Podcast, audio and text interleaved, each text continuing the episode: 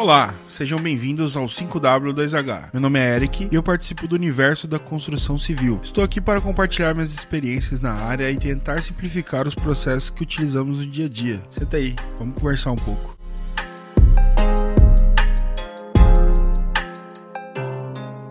Então voltamos aqui depois de mil anos a gravar um episódio. É, agora não tenho mais desculpa, consegui um setup legal para gravar e agora eu tenho temas. Olha que bacana. Hoje eu vou falar sobre cobertura com telha cerâmica. Antes de mais nada, eu gostaria de dizer que, cara, Existem milhares de jeitos de você fazer, tá? Eu só vou explicar aqui o jeito padrão. Se você acha que o que eu tô falando aqui tá errado, beleza, mano. Só digo aqui sobre as minhas experiências, né? Quando se trata de cobertura cerâmica, a gente tá falando de telhado de madeira com aquela telha cerâmica ou aquela telha de concreto. Essas telhas que precisam de alta inclinação, né? Que deixa o telhado exposto. É, o motivo dessa grande inclinação é justamente o peso que ela deposita na estrutura. Se você fizer uma inclinação muito baixa, dá, tem risco de criar barriga com o tempo na sua, na sua cobertura e ter infiltração. É sempre bom estar atento à inclinação da telha que você comprou. Então aqui a gente vai falar da telha básica de a telha de barro, colonial, padrão e cobertura de madeira, tá? Então assim, Uh, o mais importante é falar propriamente da estrutura de madeira e, e, não da telha em si, que é o que vai receber e distribuir todos os esforços, e ela tem uma série de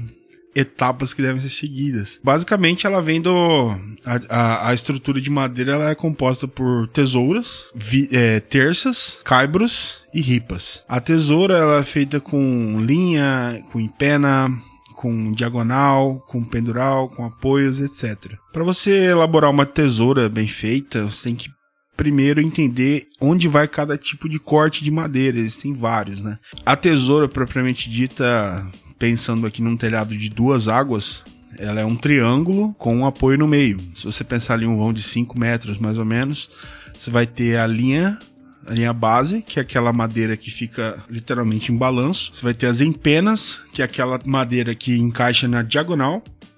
Você vai ter o pendural, que é o eixo do seu telhado, e você vai ter as diagonais, que são as mãos francesas, né? Então, assim, os componentes da tesoura são feitas com vigas de madeira.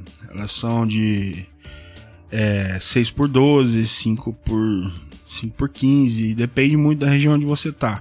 Mas toda a estrutura daquele triângulo é feito com viga de madeira. E essas vigas de madeira compostas na tesoura, elas recebem os esforços das chamadas terças, né? E as terças também são feitas com vigas, 6 por 12, e elas são apoiadas perpendicularmente à tesoura, certo? Então você vai fazer, um, imagina um triângulo seccionado em várias etapas, no espaçamento de uma, aproximadamente 3 metros a cada 3 metros da sua edificação, um, sendo que um em cada extremidade, e as terças são os próximos passos que você vai executar esse telhado. Quando você vê aquelas tesouras já montadas, você percebe que elas têm um travamento dentro dela para evitar que deforme a empena, né? A banzo superior. Isso, como geralmente é feito, a gente pega e divide em três partes iguais ou duas, depende da, da, da inclinação do, do, do comprimento do seu telhado. Uma coisa que você tem que prestar muita atenção é que a diagonal, que é o travamento dessa tesoura, ele tem que estar tá em 45 graus. Então é isso basicamente que determina a quantidade de montantes que você vai ter na sua tesoura, certo? Tendo isso em mente, você vai para a questão da, da fixação dessa tesoura, né?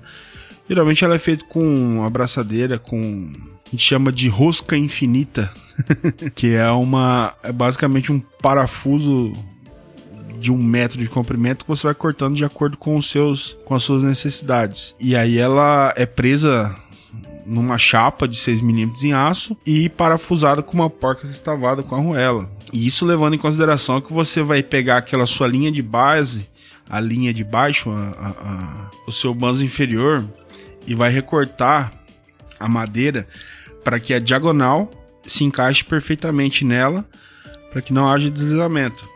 Então, assim, é muito importante você ter esse trabalho de carpintaria, onde você cria um dente em um, na, na, na diagonal e cria um recorte na horizontal. E aí você encaixa a madeira ali e fixa ela com essa rosca, com a chapa e, a, e, a, e as porcas, certo? Todos os encaixes de diagonal tem que ser feitos dessa forma. Não faça ele é, apenas cortando a madeira no ângulo certo e, e parafusando. Você corre um risco, né? Então você tem que ter ali um recorte para encaixar perfeitamente, para que você não tenha problemas aí de, de madeira se deslocando.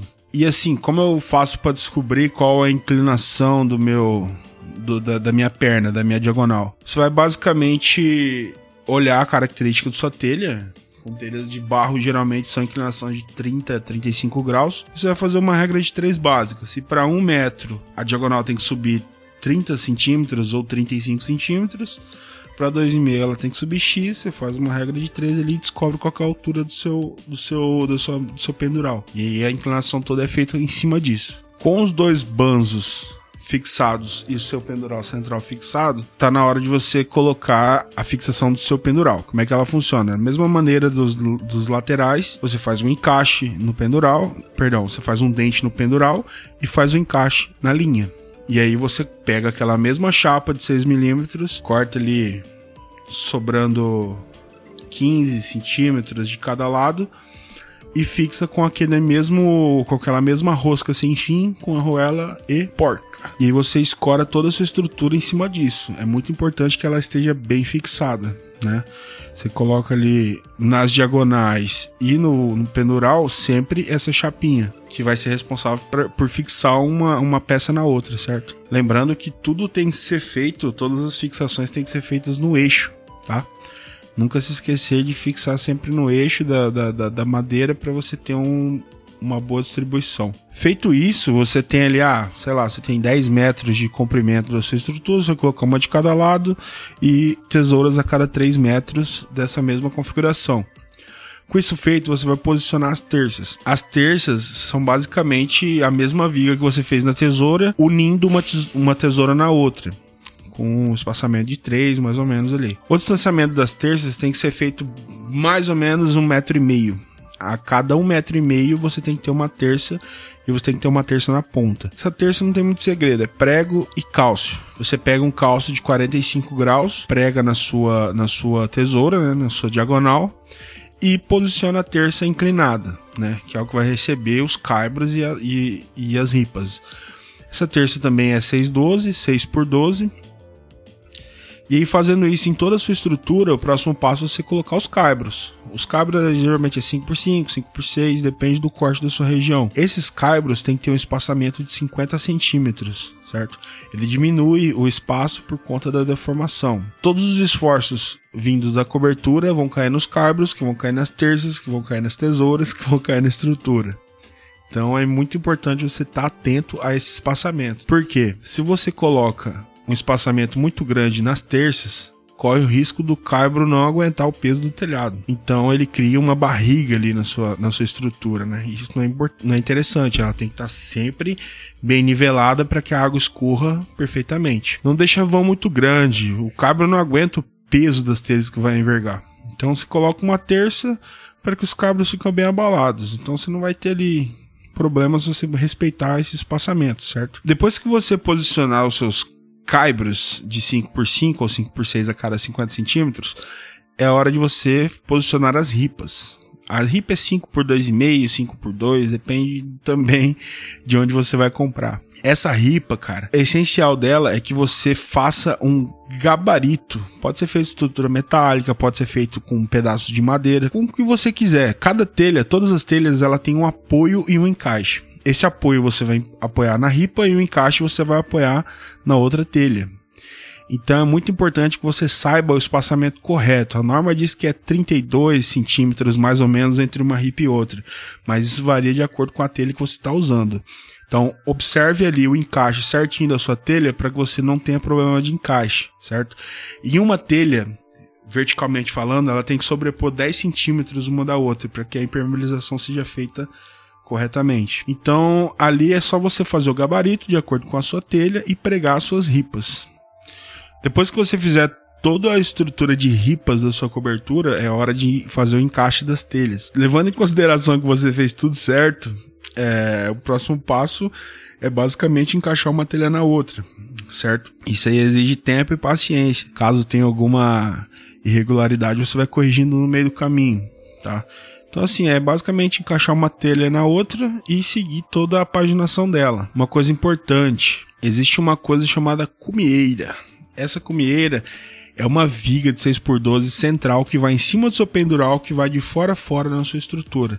É basicamente uma terça a mais que você vai ter, só que ela é alinhada na vertical. Todas as telhas têm que morrer nessa cumieira, respeitando os vãos e etc. Quando você termina esse serviço de, de telhamento, você vai fazer a cumieira. O que, que a cumieira faz, basicamente? Ela protege o topo do seu telhado, então ela vai abraçar os dois lados das águas do seu, do seu, da sua estrutura. E ela geralmente é feita com argamassa. Você vai impermeabilizar com uma argamassa, com um aditivo impermeabilizante e vai colocar uma, do uma atrás da outra para selar completamente o seu telhado. Uma coisa importante: se o seu telhado é 5 metros, se a sua casa tem 5 metros de largura, é sempre importante você deixar no mínimo meio metro de cada lado pro beiral, que isso vai fazer com que a água escoe para fora das suas paredes. Considera ali o seu berço, seu, seu apoio, seu, seu chumbador, alguma coisa que você colocou ali em cima da estrutura laje ou viga. E aí conta meio metro. Eu gosto de deixar sempre um metro.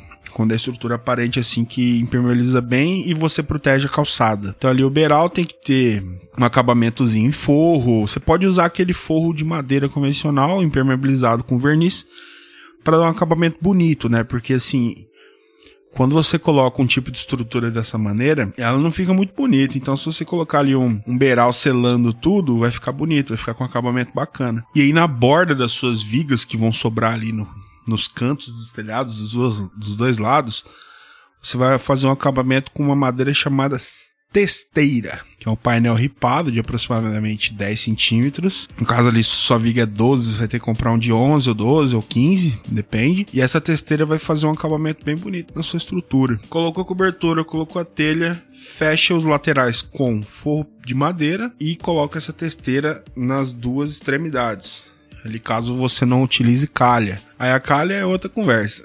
a gente vai ter que falar sobre calha em um outro momento, mas não tem muito segredo, né? Ali você finaliza com a testeira e sua cobertura vai estar tá show de bola, mano. Lembre-se de sempre apoiar as pontas da sua tesoura na viga, tá? Nunca apoie isso em alvenaria que você dá ruim, racha, racha com o tempo. A estrutura é feita para aguentar a, a, a, carga de telhado, né? A carga das telhas, que não é muito pequena. Então, assim, muita atenção. Sempre faça um berço ou algum chumbador, alguma coisa que apoie essas vigas inclinadas que vão chegar no seu, no seu telhado, no, no, na sua estrutura, tá bom? Então é isso. Espero que tenha sido claro, que tenha sido bacana. Eu tô nervoso de estar tá gravando de novo depois de muito tempo. Acho que eu perdi a mão, mas tá aí. Acho que agora eu superei o, o medo de voltar a gravar e, e agora vai rolar mais episódios, cara. Tomara que sim. Espero que sim. E muito obrigado.